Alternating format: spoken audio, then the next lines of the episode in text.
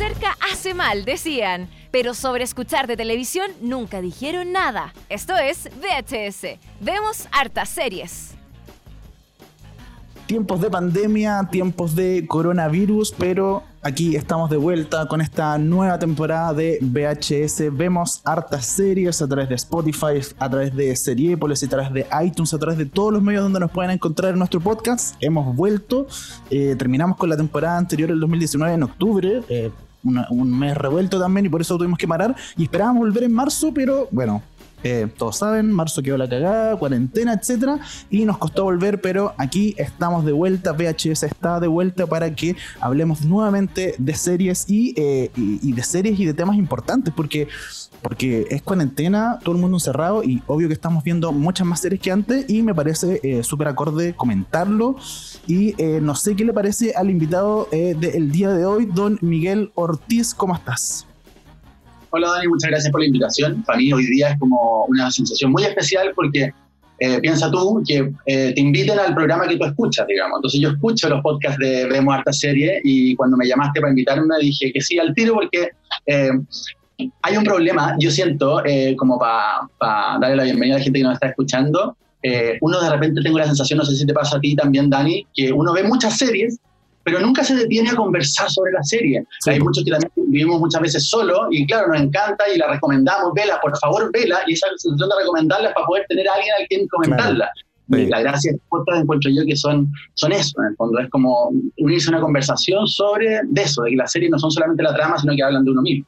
Exacto, y, cada serie tiene como su tema de fondo y tiene muchos temas de repente que quedan dando vuelta y que uno espera como analizarlos un poquito más, desgranarlos un poquito más y que no sea solo recomendación y que y, como te pasa que también de repente como que te piden eh, una serie, tú recomendás una serie y te dicen ya, pero ¿de qué? Y tú decís como, chucha, ¿qué le digo exactamente como para enganchar a esa persona y de, verdad le tinque? Porque de repente a mí me tincó algo, pero a otra persona no le tinca eso.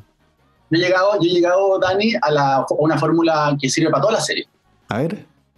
Ve el primer capítulo y si queréis la seguís viendo. Ya, o sea, de verdad, el primer capítulo de una serie buena, de una serie que ya tenga eh, una categoría de recomendable, en el primer capítulo debe saber explicar no solamente de qué se trata la trama, sino de, de qué te va a hablar la serie. Sí, sí, es verdad.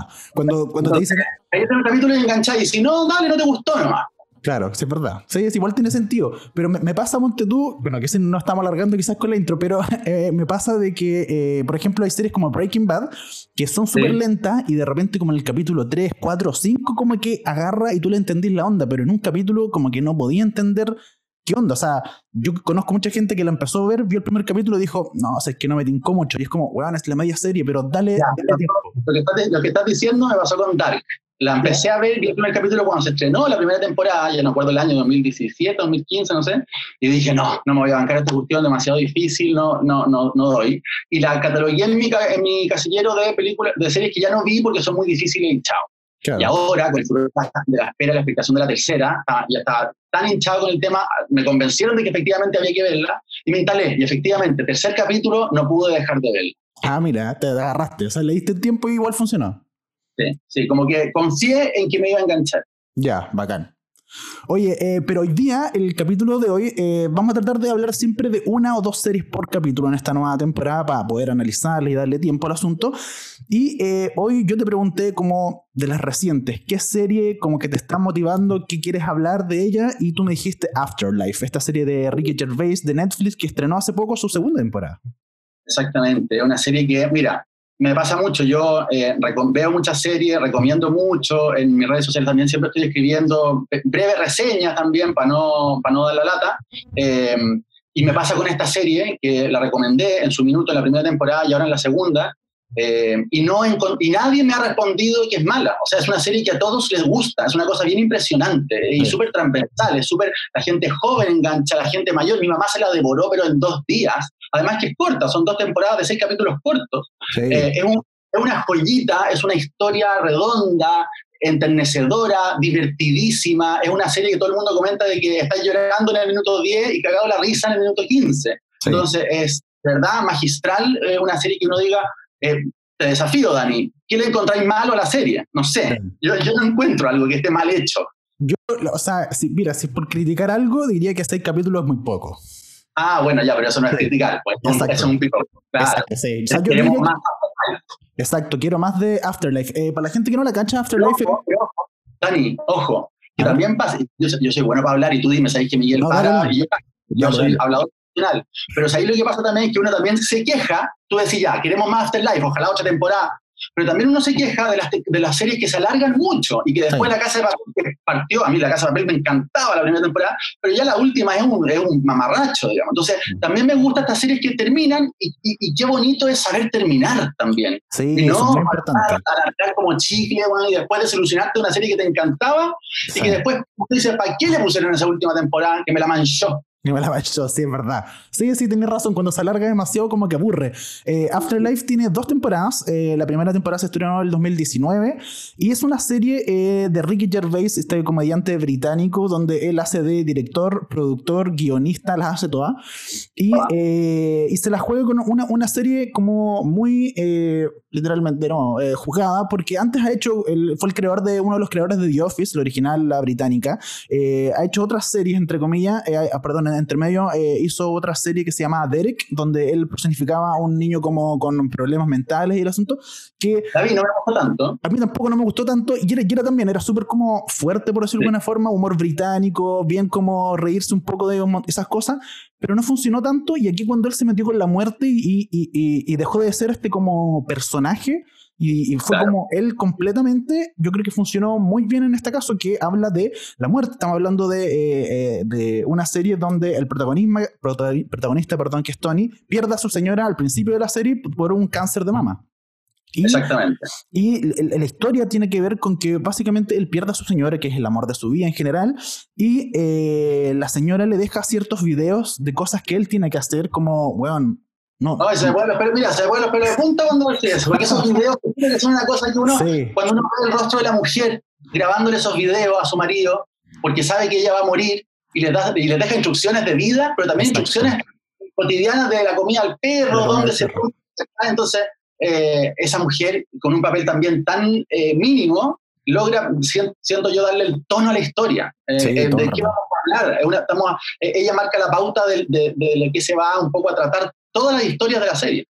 Y, aparte como que ella, que aunque esté muerta y aparece a través de esos videos, es como el único punto débil del personaje principal. O sea, como que ahí le toca ahí la fibra al personaje principal, porque el resto, cuando muere su señora, él básicamente agarraste como superpoder que comentábamos eh, ayer por, WhatsApp, de, de, que a él le importa toda una mierda. O sea, él va a ser pesado con todo el mundo, él eh, ya no le importa ni su vida, no le importa la vida del resto, pero el único punto como que vemos débil de él es cuando eh, se acuerda de su señora y de la muerte de su señora y ve esos videos, ¿cachai?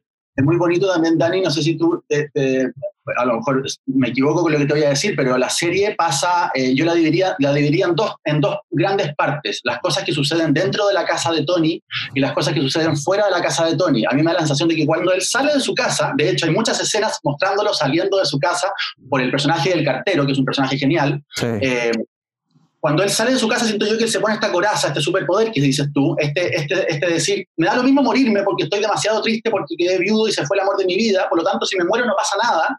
por lo tanto, eso, eso le genera a él una suerte de superpoder.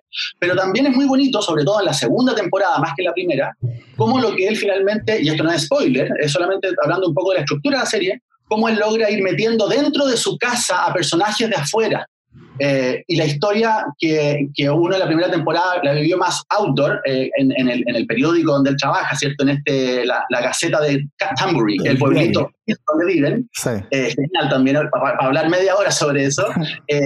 Claro, la, historia de la primera temporada transcurre afuera, en, esa coraza, en el superpoder, pero la segunda temporada siento yo que hace el juego contrario, que él logra meter a su propia casa físicamente a personajes como el cartero, como la prostituta, eh, que le dan vida y le dan sentido a esa pena que él vivía dentro de su casa.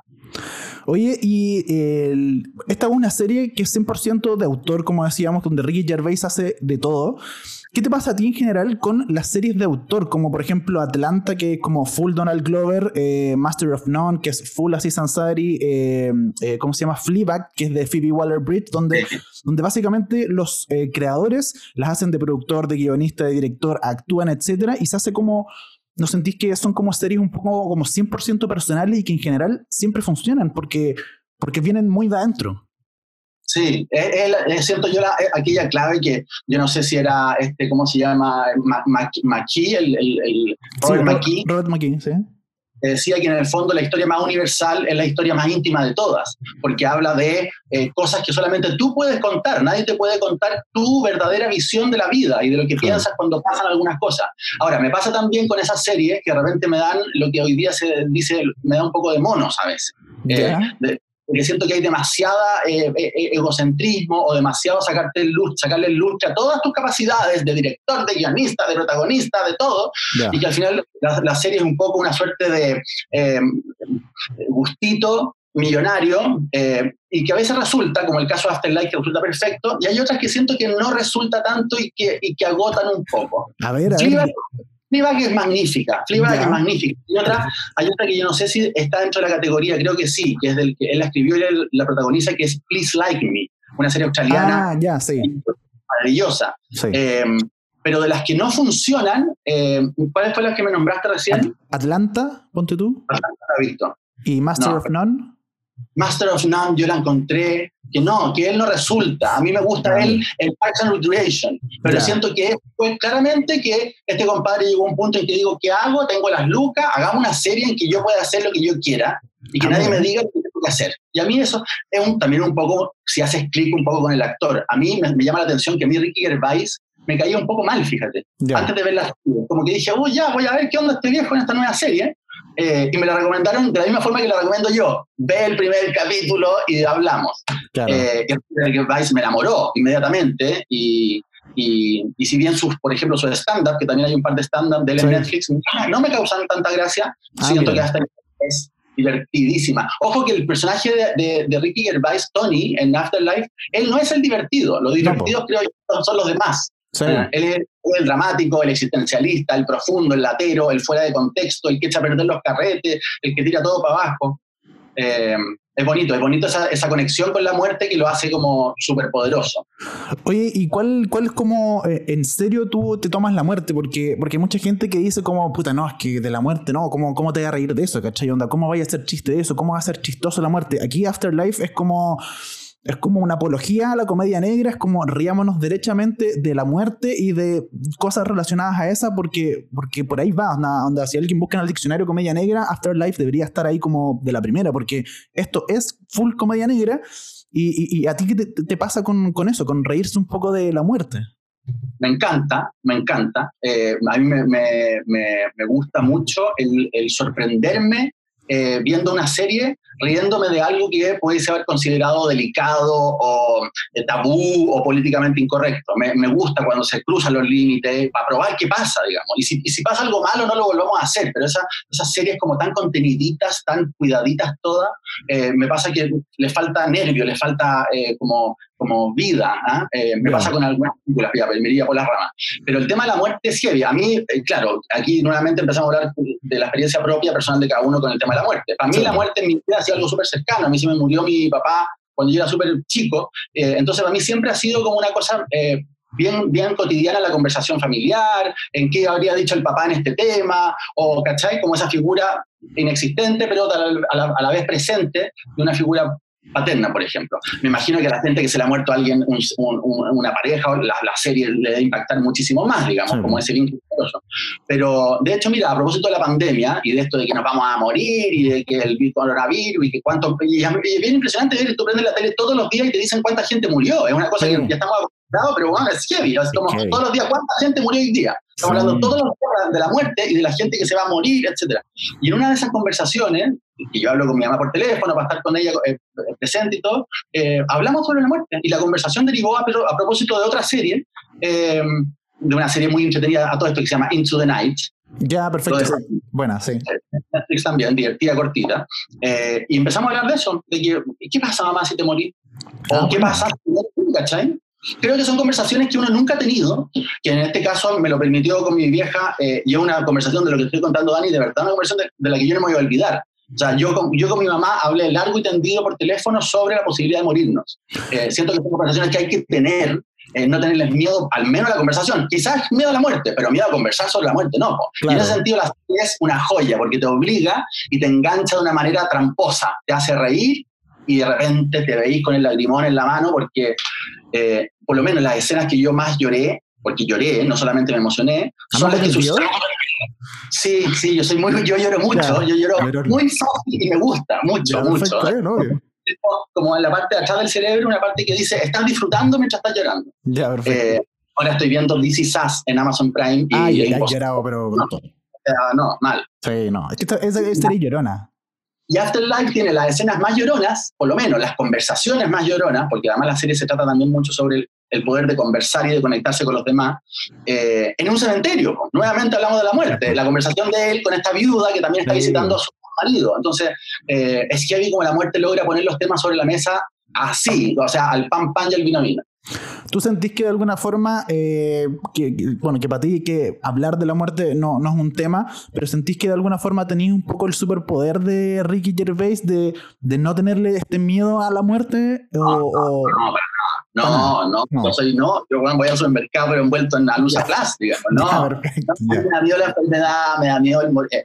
No sé si me da miedo el morirme, eh, no le tengo miedo como a la muerte por algo concreto, sí le tengo miedo como al- a, la, a la posibilidad de enfermarme, pero de hace, un, de, un- de hace bastante años ya como que me cayó la teja de la vida sana, no me, no me refiero a comer el atún todo el día ni batidos de Vegetariano, todo.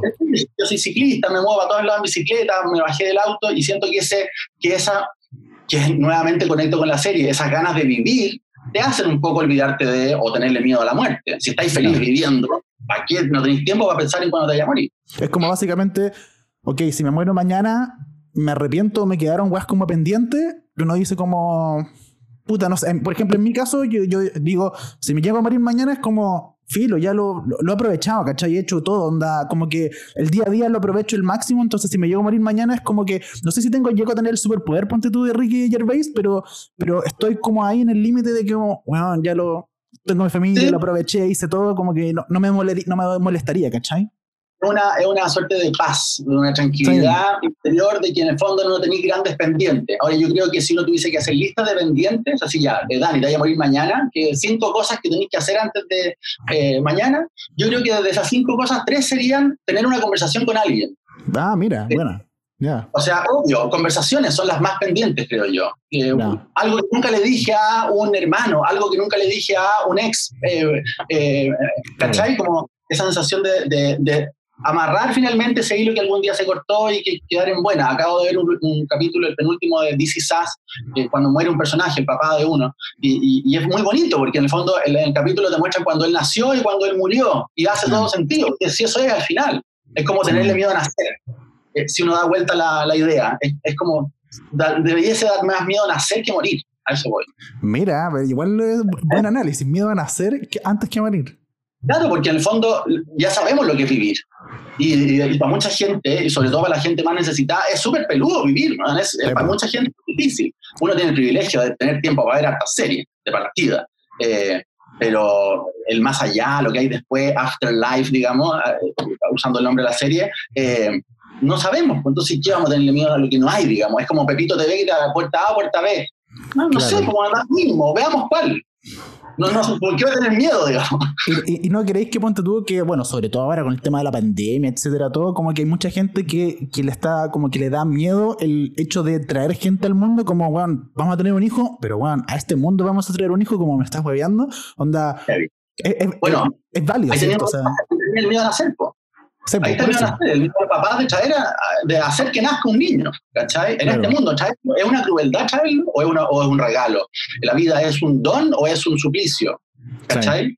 Y al final la respuesta, por lo menos la respuesta que da la serie es que depende de ti, depende de... Hay una conversación muy bonita que tiene Tony con esta mujer del cementerio, la viuda, en que ella le dice, porque le están- a él le proponen como una cita, como que vaya a tener una cita. Y él dice, bueno, ¿qué cita? Si no tengo tiempo para nada, yo no tengo espíritu, no- no- me quiero morir, digamos, porque voy a ir a una cita. Y ella le dice, ¿sabéis qué? Pero es que da- piénsalo al revés, a lo mejor esta cita no es para ti, es para ella. Ah, claro. Y, en esa cita tu, tu rol no es protagónico, tu rol es apañarla, es estar con ella, porque ella sí necesita esa cita.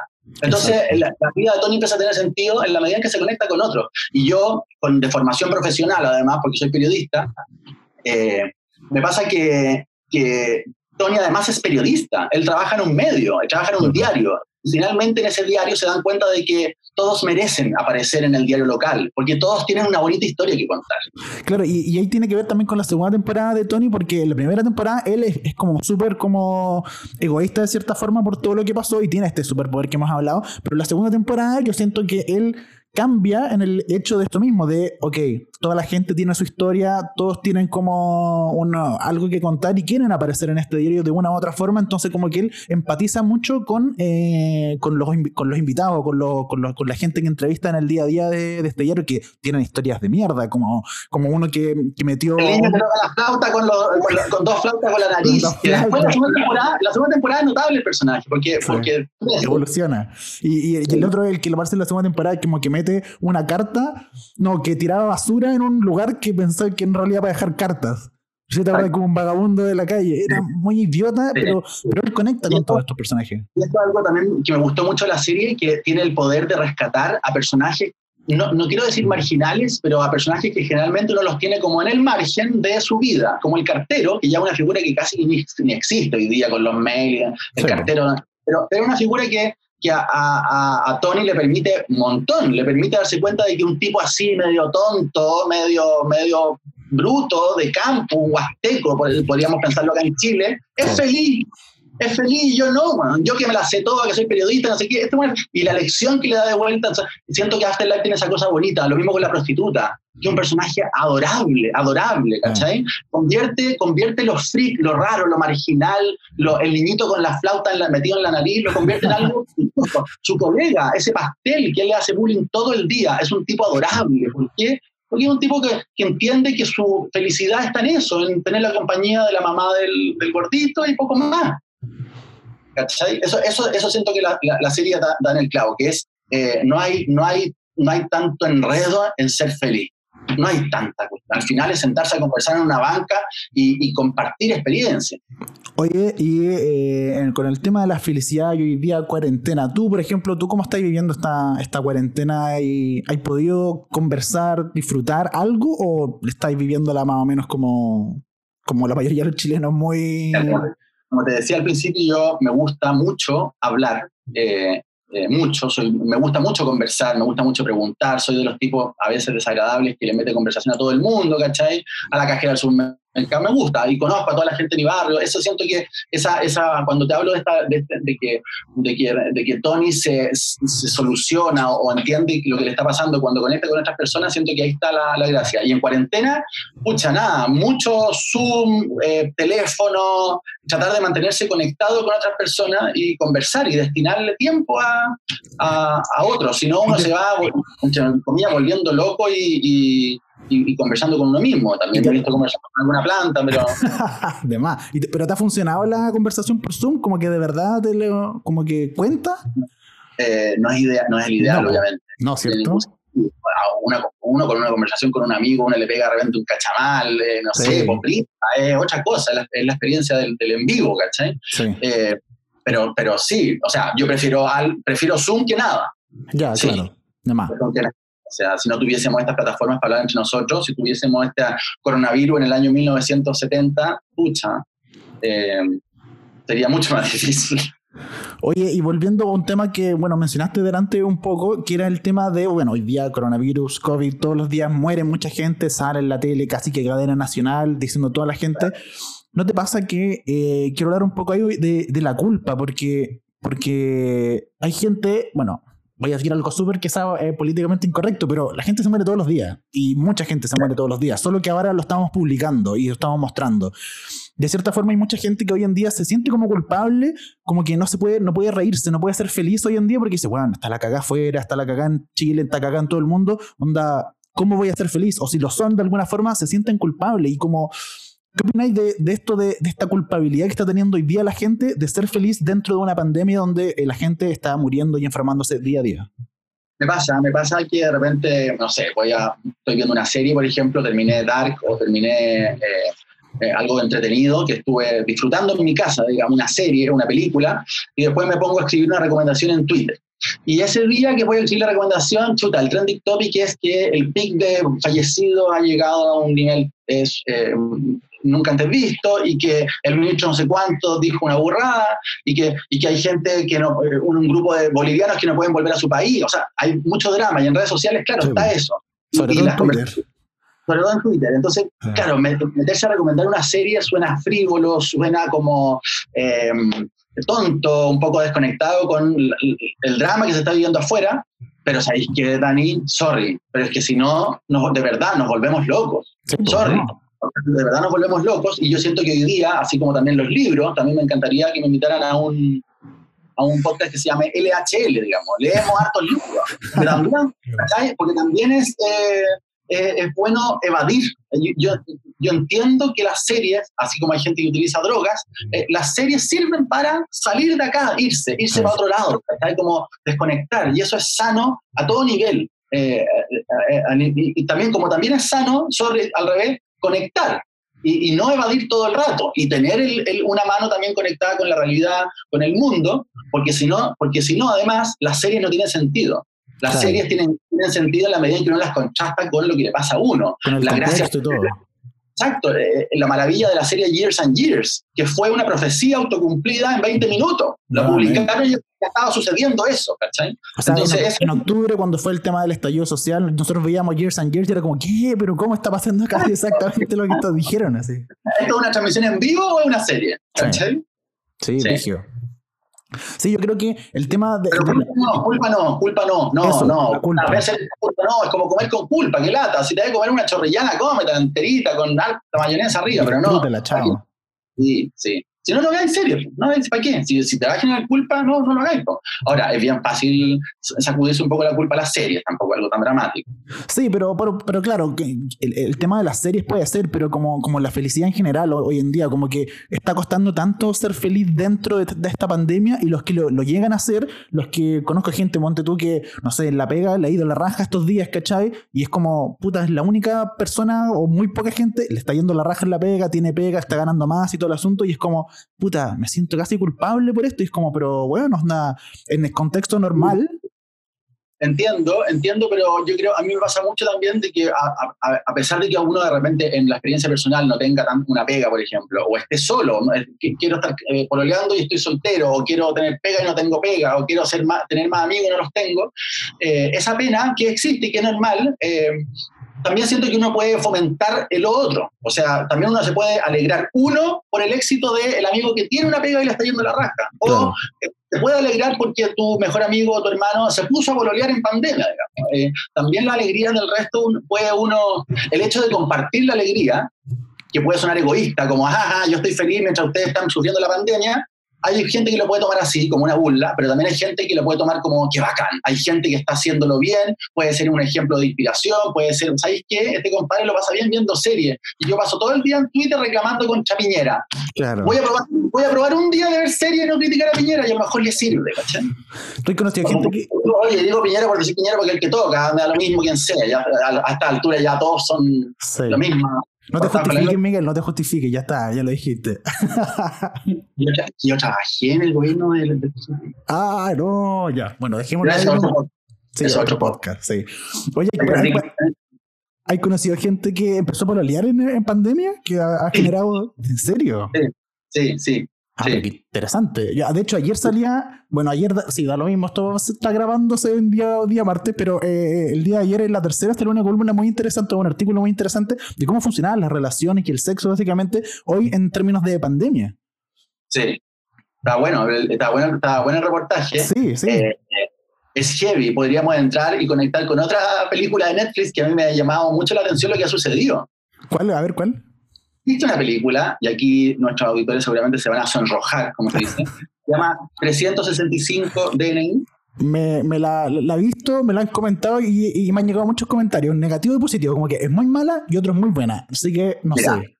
Dani, yo solamente lo comento a propósito de que tú me estás hablando de las relaciones de pareja y que las necesidades de la gente y no sé qué, y que si uno puede volver en pandemia, no sé qué. Bueno, esta serie es una, o sea, esta película, 365 DNI, es una pésima película, es una cuestión pero horrorosa.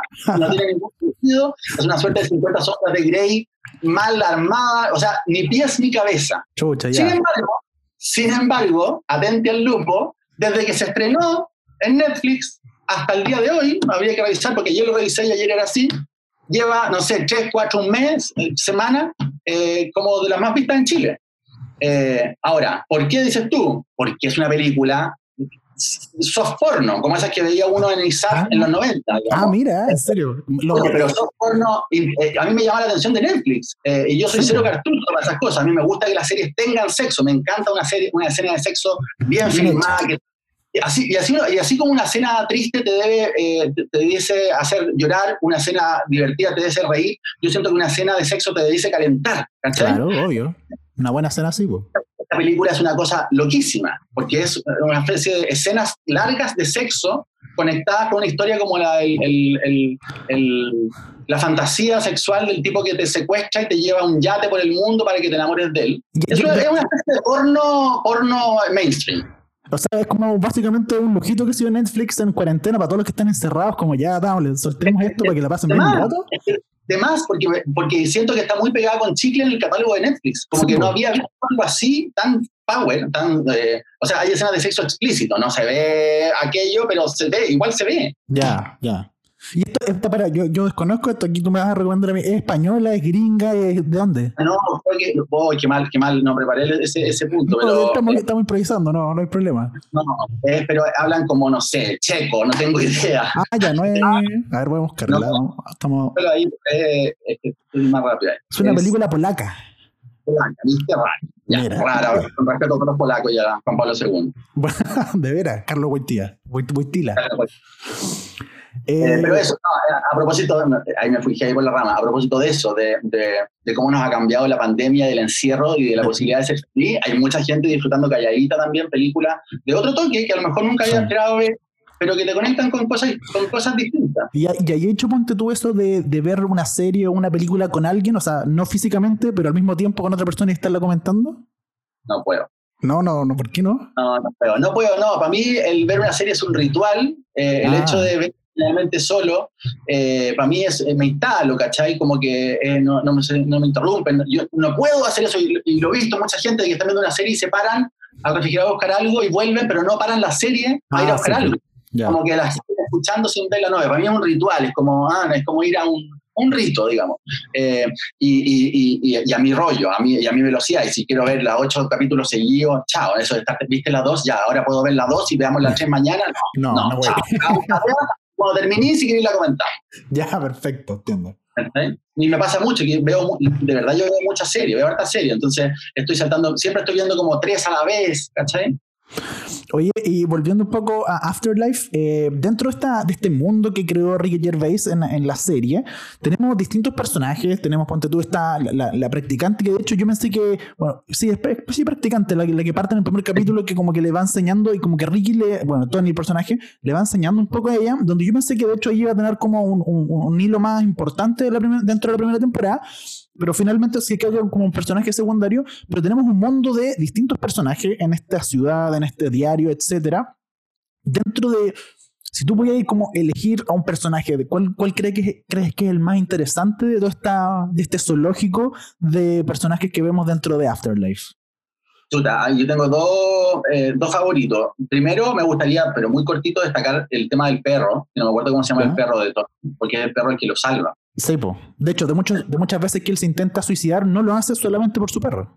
Porque claro, porque ¿quién va a alimentar al perro? Aunque igual después al día siguiente no tenga nada que darle al perro y, le- y él termina comiéndose la comida. ¿Cómo era? Él comía, se- le da su comida al perro, algo así. Es una cosa Sí, le da su comida, sí. primer capítulo, primera temporada. Eh, a mí el personaje que me cautivó así lo vi y dije como, en verdad, puede ser porque soy yo, yo me siento muy parecido a ese personaje, Ya, bueno, ya. es eh, el jefe, su jefe, el, el- Ah. el- el- el director del diario, que es un, un Sí. perno, ¿no? Súper como correctito, tradicional, un tipo como esforzado, muy, bien- muy bien intencionado, eh, tratando siempre de ayudar a los demás, de incorporarlo, es de alguna forma todo lo contrario a Tony, que Claro. él da lo, lo mismo, te tira la patochada en la cara, te tira una pesadez, él todo lo contrario, él trata de conciliar. Yo me siento un poco así en la vida, yo siento que soy un poco el que busca el encuentro más que el que busca la polémica. Soy un poco ese mi estilo, ¿cachai? En, en términos personales y profesionales. Nunca me, está, me ha gustado como el, el, el periodismo así como de pelear y de discutir y de sacar la exclusiva. A mí me gusta más armar conversaciones, tirar del hilito, picanear para que salte una cosa, ¿cachai? Y siento que el personaje de él es en ese sentido, eh, y además que es el hermano de su mujer muerta. su mujer muerta. Él también tiene una pena, él también tiene una pena, pero, pero, pero vemos que la lleva de otra forma. ¿Cachai? ¿Y cómo, cómo, cómo opináis del arco que tuvo ese personaje en la segunda temporada que se separa y ahí tiene su. su... pero ahí spoilaríamos, ¿no? Da lo mismo. Eh, pero, pero, pero, ¿qué opináis de lo que pasó, básicamente? ¿No, no, siento, que, Ricky Gervais se dio cuenta de que era un personaje clave y que en la primera temporada funcionó bien. Y, y, le dio más protagonismo a la segunda.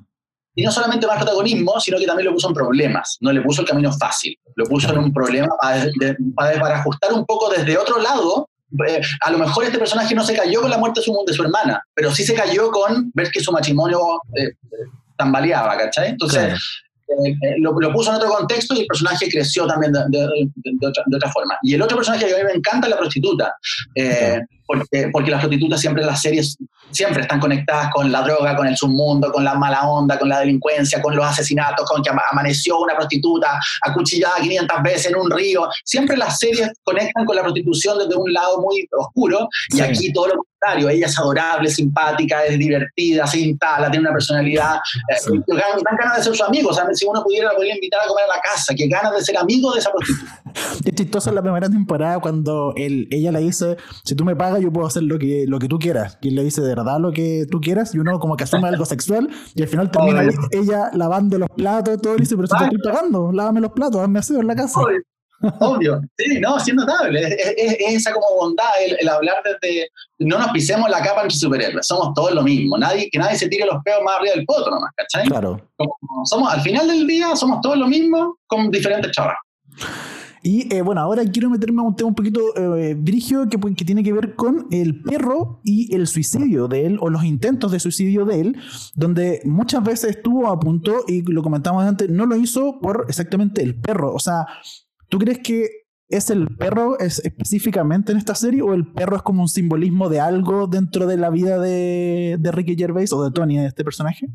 O sea, e, el perro era su conexión con ella, con su mujer. Era, no, no quiero decir el hijo de ambos, pero sí era, era algo muy especial, porque además, no, aquí sí que sería spoiler si lo cuento, el, el momento en que el perro llega, no digamos más, es también muy emocionante y bonito. Eh, eh, por eso el perro no es solamente el perro, es mucho más que el perro. Eh, pero el tema del suicidio eh, se toca de una forma tan, ¿cómo decirlo?, con tanto desparpajo, con tanta poca elegancia, con tanta poca sobriedad británica, si tú querís, porque llega como que se lo dice, se lo dice a ese psicólogo que es para pegarle, para mal, sí. Insólito, insólito, pero divertidísimo, desagradable. Pero el tema del suicidio siento yo que es también de nuevo una serie que lo aborda desde, un punto de vista bastante nuevo. No es el típico suicidio que vemos en otras series o llevado al morbo de ver el suicidio y de, ver cómo alguien se suicidia o, entrar en los fantasmas de la persona que toma esa decisión, como lo hace 13 Reasons Why, que para mí es una forma demasiado morbosa, eh, o como lo hace Dark también, que parte con una escena de un suicidio, Em, pero acá no, acá es solamente, eh, primero, no, no, lo ves, porque además nunca sucede, no tendríamos series y Tony se suicida. Eh, pero, pero efectivamente creo que también se mete en el tema no solo del suicidio, sino que también de el poder que tenemos las personas de tomar una decisión drástica respecto a nuestra propia vida. Es como, es como hablar del, suicidio con eufemismos y suena menos duro. ¿ah? Es como, ¿sabéis qué? Siento que mi vida, eh, eh, conectamos también, si queréis, con el tema de la eutanasia, que se, hace más fácil, creo yo, entender las ganas de morir o las ganas de descansar quizá, no de morir, de descansar, las ganas de apagar el botón, de, de, de, decir, ya listo, fue todo, game over, o sea, ya me di vuelta al juego, tengo tantos años, estoy sufriendo, ¿cachai? Y, pero, en el sentido, pero a Tony le pasa de que ese, esas ganas de morirse o, esa no, o esas no ganas de vivir no es algo que le esté pasando a él, no es algo que, sino que es porque desapareció la razón de su vida, que era su mujer, ¿cachai? Y ahí nuevamente la serie eh, y vuelvo a lo que comenzamos eh, hablando, eh, la fuerza que tiene es eso mismo, de que finalmente el sentido de la vida no está afuera, sino que está en uno, en la medida en que se conecte con los otros.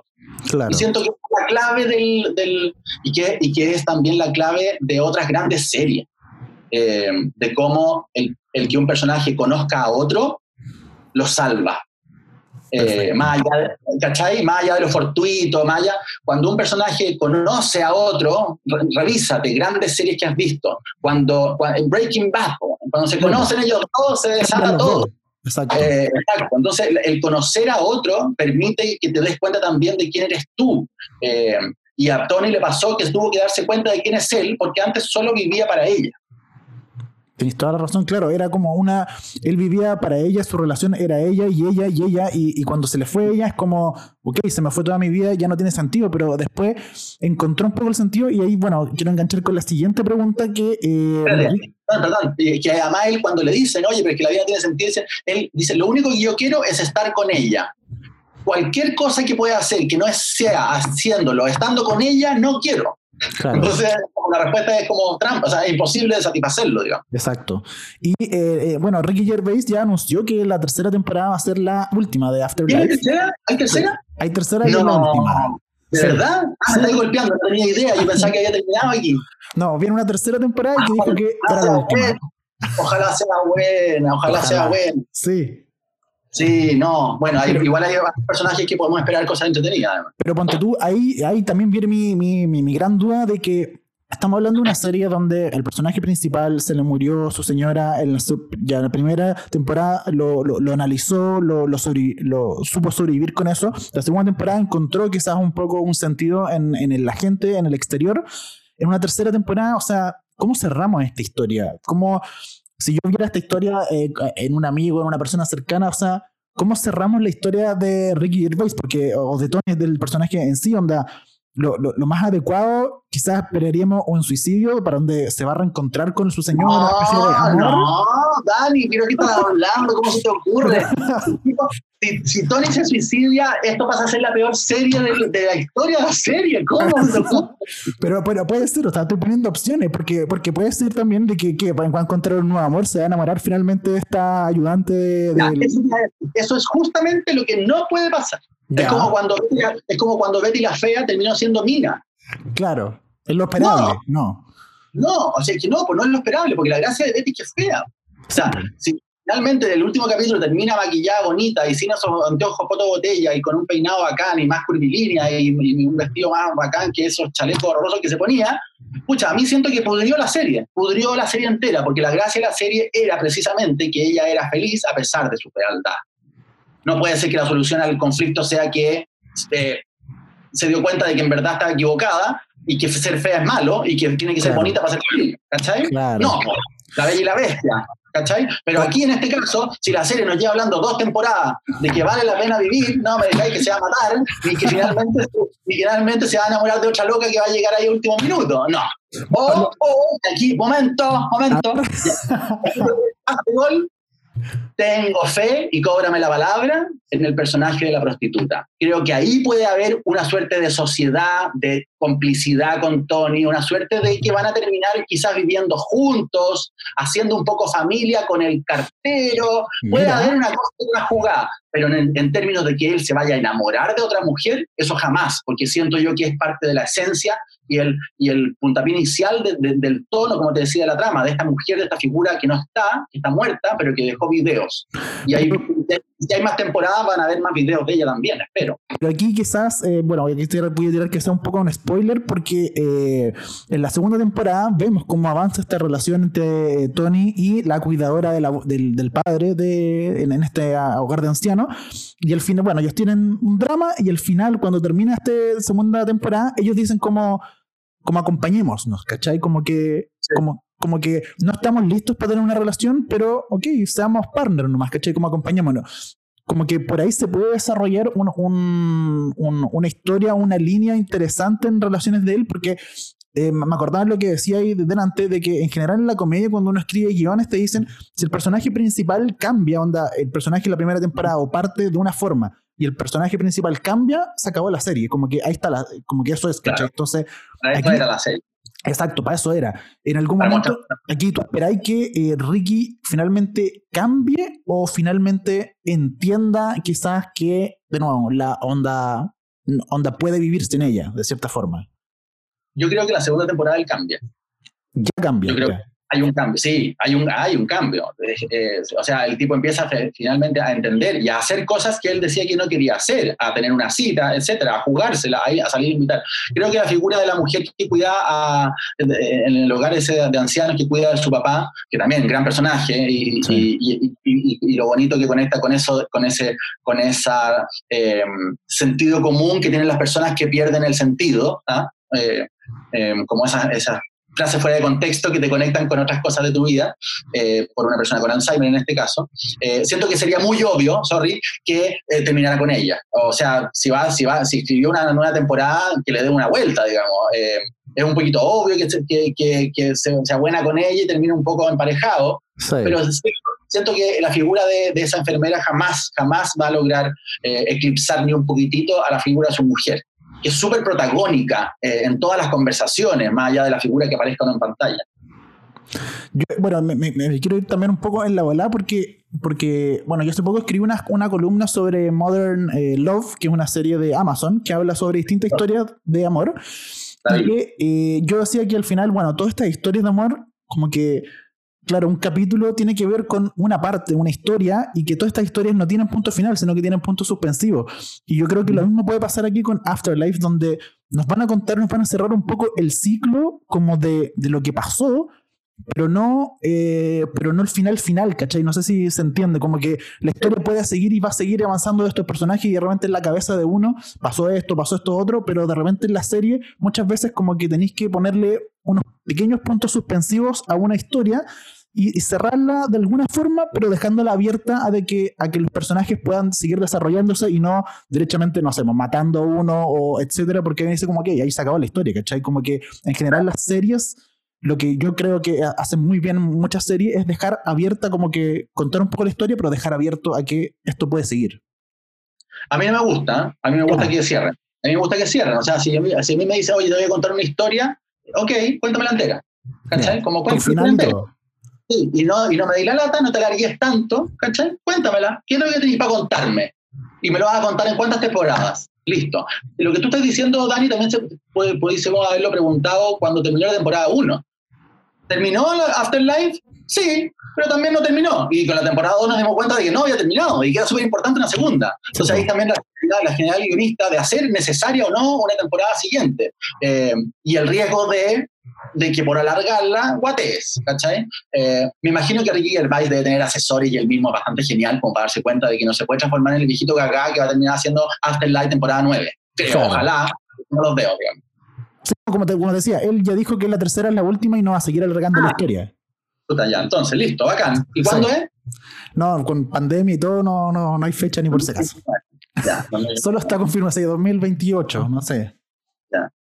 Pero qué gran serie, gran serie. Sí, es una gran serie y tú la recomendáis totalmente. Siempre. Yo, mira, si a mí me dicen como series favoritas, como mis, de verdad, mis series favoritas eh, indiscutidas, Está eh, primero Peaky Blinders, para mí es una cosa magnífica, aunque mira, qué bueno que me acordé, me acordé de ella. Siento que la última temporada se está alargando más de la cuenta y nuevamente no cerró la historia. En la última oh. temporada quedó, en una escena que es una trampa desagradable, muy desagradable para uno porque queda uno en una especie de hipo de suspenso impresionante. Eh, Peaky Blinders, eh, para mí, Breaking Bad eh, Mad Men me marcó también muchísimo, porque además me la vi entera de corrido, eh, cuando ya estaba entera, cuando ya estaban todas las temporadas, y Afterlife. Eh, me parece, pero así indispensable para empezar a hablar de series. Son como, son como esas series que, que, te entretienen, pero también te dejan como, como, como esto, como que te dan tema para hablar y como que te dejan, puta, como que uno aprende, ¿cachai? Como emocionalmente o de, de, ideas de la cabeza, como que te dejan un poquito, como que te llenan un poquito el corazón, como se dice, aunque suene ciútico, pero como que te, deja, te dejan más que una risa cualquiera. Exactamente, y son también para mí un criterio súper importante para definir si una serie me gusta mucho o no, porque yo después soy súper como perno para eso, como que después de ver una serie nueva, como que hago una especie de, de listita a ver por qué me gustó y por qué no me gustó. y ah, para, mí algo, para mí algo fundamental para que una serie me guste es que si yo me, durante, cuando, cuando estaba viendo la serie, mientras veo la serie, estoy pendiente de cómo actúan los compadres o no. Si, si, si estoy, si, si encuentro que actúa increíble, no me gusta tanto la serie, fíjate. Cuando conecto con la historia y cuando se me va la vida, si de verdad le van a disparar o no, Y cuando de verdad estoy nervioso de si lo van a matar o no, más allá de la cara y la expresión, de que si hubo, que la luz, la fotografía, la acuática, la edición, la música, sé qué, si estoy conectado con la historia misma, con, con el futuro de los personajes, para mí eso ya hizo, eh, tiene el 50% de mi corazón ganado, ¿cachai? Y Madman, Breaking Bad, Peaky Blinders y Afterlife lo hacen. Eh, más allá de que después podemos decir que está muy bien actuada, muy bien todo, eh, es una serie que uno del minuto uno entra en la historia y nada te saca. Afterlife temporada 1 y 2 están en Netflix por si acaso, tercera temporada confirmada para, eh, para un futuro incierto, si es que hay futuro, pues así que no lo sabemos.